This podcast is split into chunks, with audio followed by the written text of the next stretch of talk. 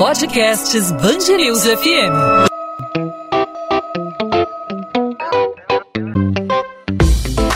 Dois às 20, com Maurício Bastos e Luana Bernardes.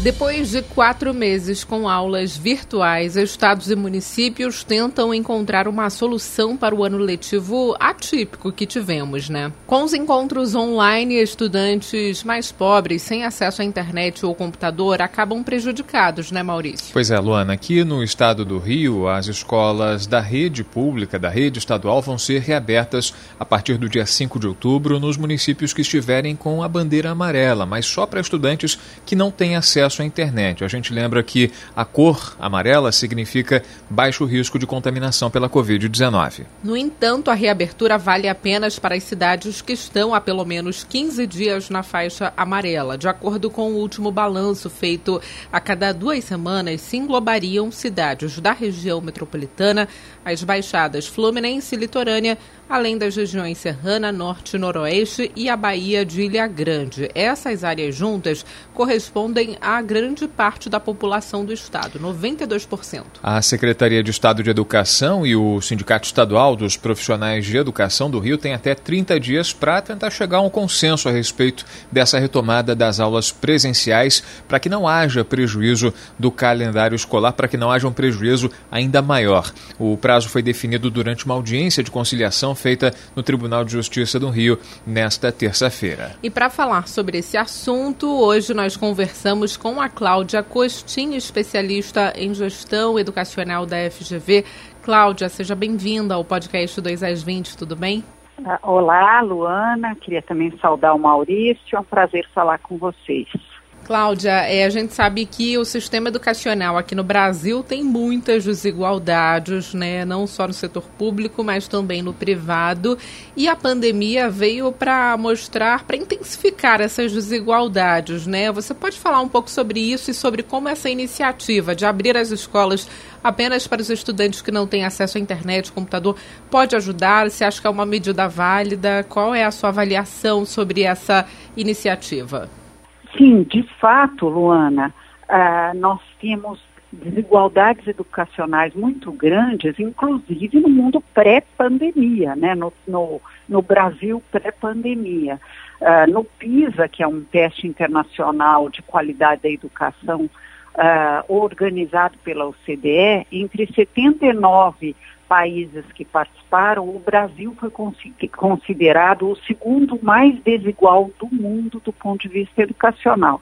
Aí, quando começa a pandemia, uh, e nós já estamos há cinco meses sem aulas presenciais, uh, naturalmente a desigualdade educacional vai se aprofundar muito, porque, como vocês disseram, uma coisa são famílias afluentes, em que há livros em casa, há um equipamento por pessoa, uh, eles estão em casas onde pode se organizar um ambiente de aprendizagem, enquanto outros se acumulam num único cômodo, por vezes só um celular da família, que é usado também como fonte, como atividade de trabalho dos pais, é disputado entre vários irmãos e não há condições de aprendizagem. Então, é, olhar com uma atenção especial para esses alunos não só é correto, Uh, como é o que os outros países fizeram e as próprias federais estão fazendo isso.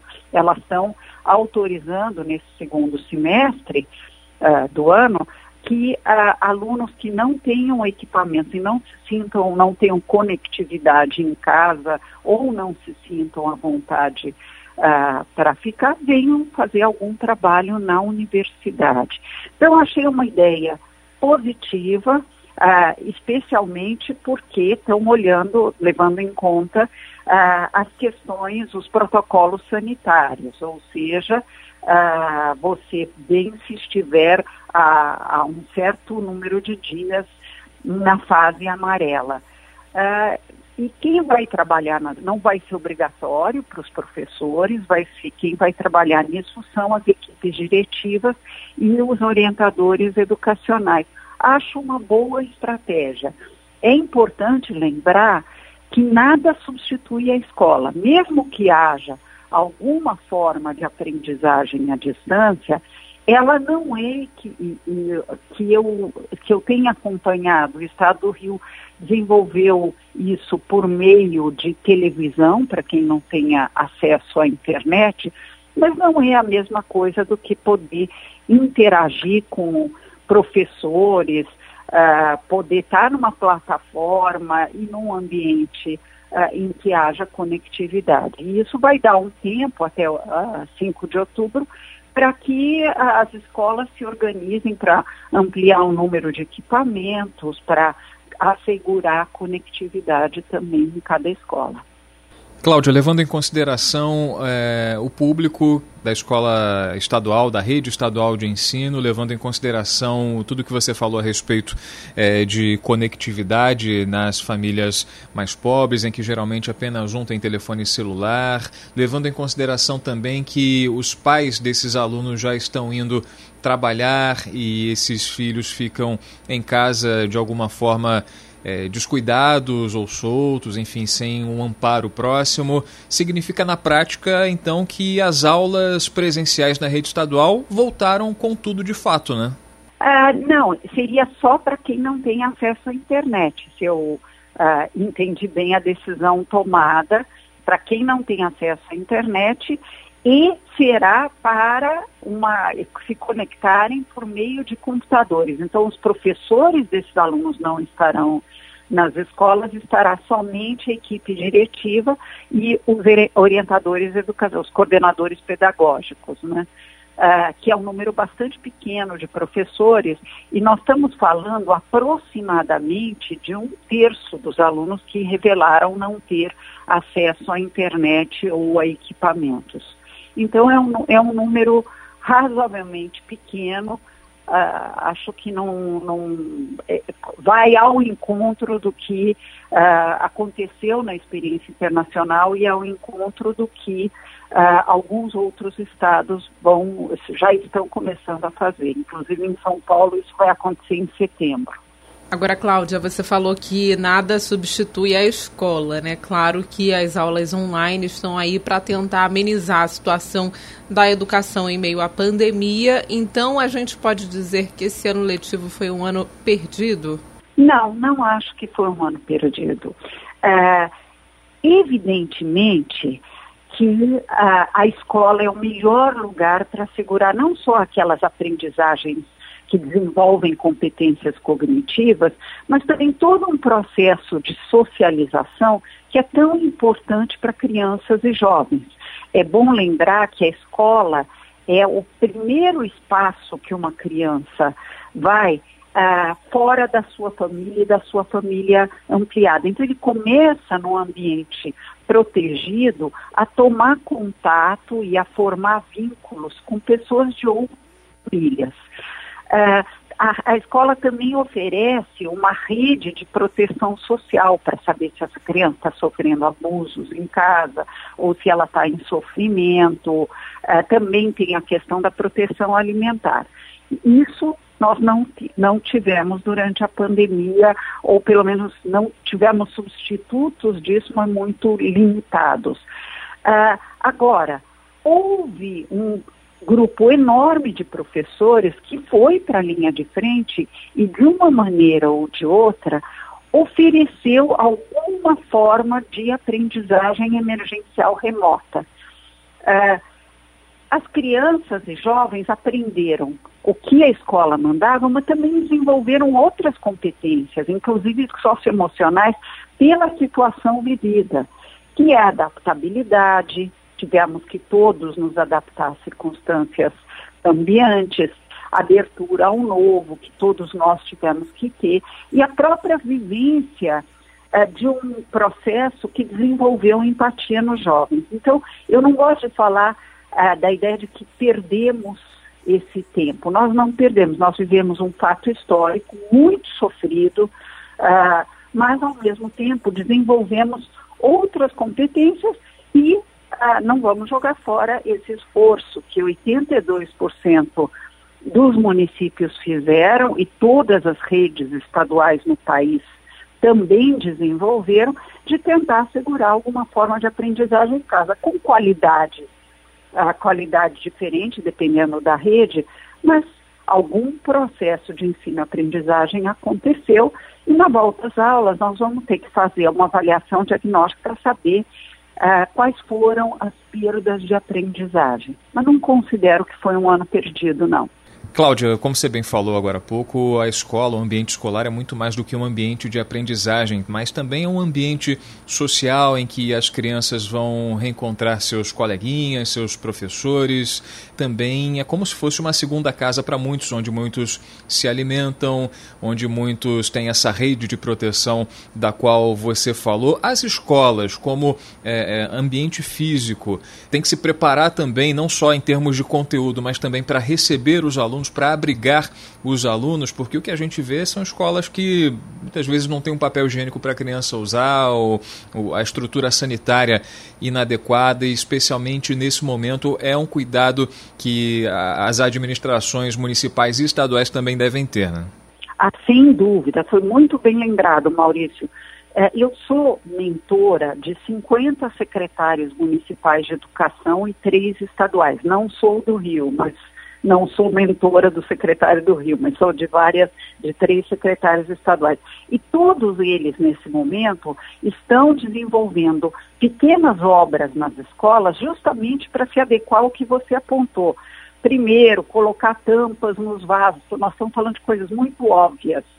Colocar tampas nos vasos, garantir que haja Uh, lavatórios em diferentes partes da, da escola, que salas que não têm ah, ah, não são arejadas o suficiente possam receber ventilação ah, e outras coisas que são, do ponto de vista sanitário, essenciais. Além disso, as escolas, nesse caso eu sei que no Rio também está acontecendo, estão ampliando a sua conectividade, porque eles sabem que na volta às aulas o ensino Uh, será um esboço de um ensino híbrido, Uh, você vai ter que usar muito mais tecnologia a partir de agora. Então, conectividade vai ser essencial e ampliar o número de equipamentos. Agora, Cláudia, você acha que depois desse período de pandemia, o aluno é, vai ser outro, depois desse impacto histórico que nós tivemos?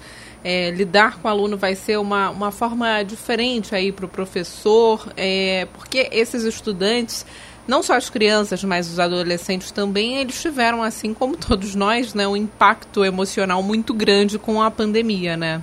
Sem dúvida, todos nós estaremos diferentes. Na questão da, da saúde mental, da saúde emocional, eh, nós todos estamos afetados. Ninguém ah, ah, viveu um experimento como esse que a história nos colocou de ficar cinco meses ou mais fechados em casa, uh, e, e, adolescentes mais ainda, porque o adolescente ele tem sede para socialização, por, por se conectar a outros jovens, ficar restrito à sua família. E por vezes, vamos admitir, algumas famílias disfuncionais, inclusive. Então, na volta às aulas, isso eu não estou considerando ainda uma volta às aulas esses alunos que estão voltando para ter uh, as suas ati atividades que os outros estão fazendo em casa sendo feitas na escola. Mas na volta às aulas uh, de verdade, vai ser muito importante fazer um acolhimento, como a gente faz com as crianças da educação infantil, mas com todos, inclusive com os jovens.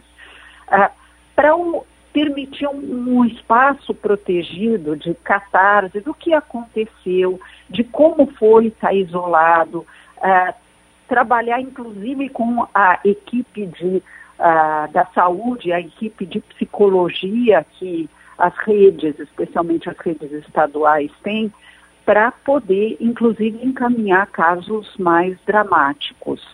Uh, e nós vamos ter que fazer a mesma coisa com os professores, porque os professores também passaram por um momento bastante difícil. Eles não só estão tendo a mesma situação de isolamento, mas eles tiveram que se reinventar profissionalmente. É, uma, é uma, um processo por um lado, doloroso, lógico, porque eles não foram preparados para essa realidade, porque ninguém estava preparado para isso. Uh, mas também tem alguma coisa de, de interessante de revalorização profissional tanto autorrevalorização, né? Eu sou mãe de professora, eu fui professora de educação básica no começo da minha carreira, uh, então tem a questão da, da, da revalorização profissional, mas tem também o fato de que os pais constataram, de uma maneira ou de outra, a complexidade da profissão de professor ser professor não é para amadores, é uma profissão bastante complexa e isso ficou muito claro na pandemia. Cláudia Costin, especialista em educação, especialista em gestão pública da FGV, Fundação Getúlio Vargas. Mais uma vez, a gente agradece a sua participação, a sua disponibilidade em conversar com a gente aqui na Band News FM no podcast 2 às 20. E até uma próxima oportunidade, Cláudia. Muito obrigada por falar com vocês e, de, com, e interagir com os nossos ouvintes. 2 às 20, com Maurício Bastos e Luana Bernardes. A Corte Especial do Superior Tribunal de Justiça analisa o afastamento de Wilson Witzel do cargo de governador do Rio. Até o fechamento deste podcast, foram oito votos favoráveis à decisão e um contrário. O ministro Benedito Gonçalves, que é o relator do caso e foi responsável pela decisão que autorizou o afastamento, foi o primeiro a declarar o voto. O único voto contrário até o fechamento dessa edição foi o de Napoleão Nunes Maia Filho. O ministro argumentou que o governador não teve direito amplo a apresentar sua defesa. No município do Rio, se for aberto nesta quinta-feira pela Câmara de Vereadores, o processo de impeachment contra o prefeito Marcelo Crivella pode durar até dezembro, mês em que termina o mandato dele. O pedido foi protocolado pelo PSOL um dia após as denúncias sobre o grupo conhecido como Guardiões do Crivella, organização formada para intimidar o trabalho da imprensa na porta de hospitais públicos. Os integrantes participariam ainda de grupos de mensagens em que há indícios da participação direta do próprio prefeito. Como o vice-prefeito Fernando McDowell morreu em 2018, quem assumiria a prefeitura seria o presidente da Câmara de Vereadores,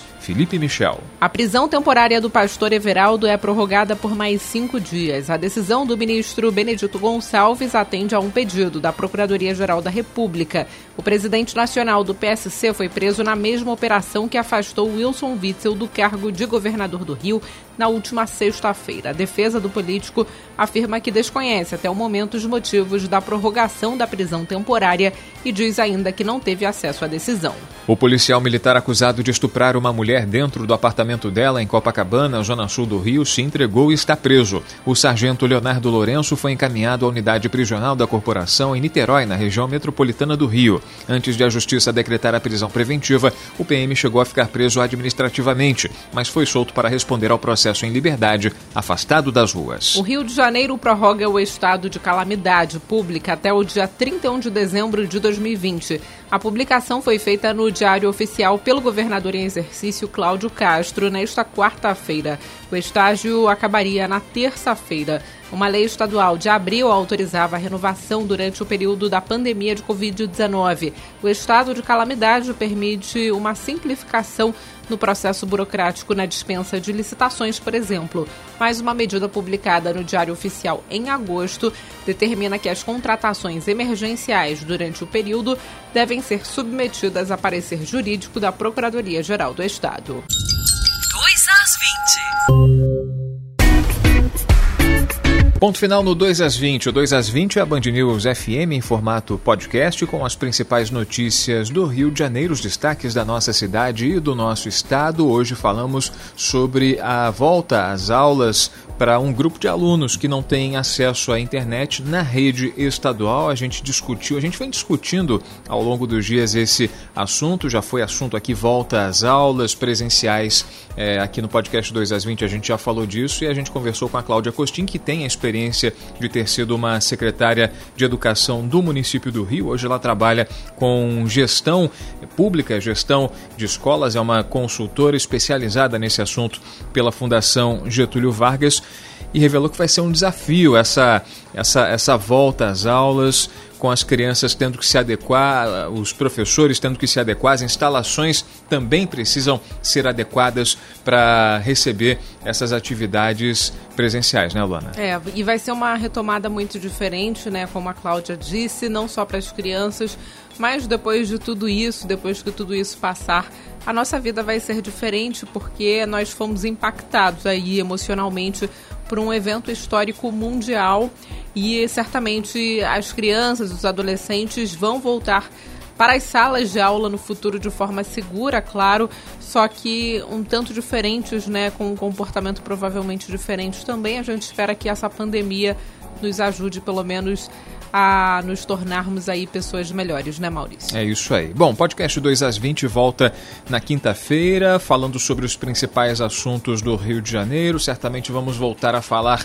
de política que está em efervescência tanto no estado como do município, então fique ligado na gente, sempre de segunda a sexta a partir das 8 da noite. Um episódio novo para você disponível em bandnewsfmrio.com.br também nos principais aplicativos de streaming de áudio aí no seu app de podcast favorito no seu celular celular. Você pode se comunicar com a gente mandando a sua opinião, fazendo a sua sugestão, a sua pergunta, a sua crítica. Comigo você fala no Maurício Bastos Rádio no Instagram, arroba Maurício Bastos Rádio no Instagram. Com a Luana você também fala, né, Luana? Isso, Maurício. No Instagram, Bernardes Underline Luana, Luana com desenhos. Meu Instagram, onde eu falo sobre literatura, mas também sobre o podcast 2 às 20. A gente volta nesta quinta-feira, combinado? Combinado, encontro marcado. Até lá, tchau, tchau.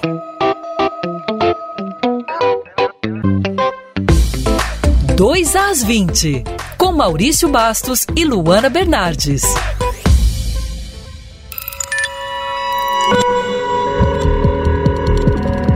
Podcasts News FM.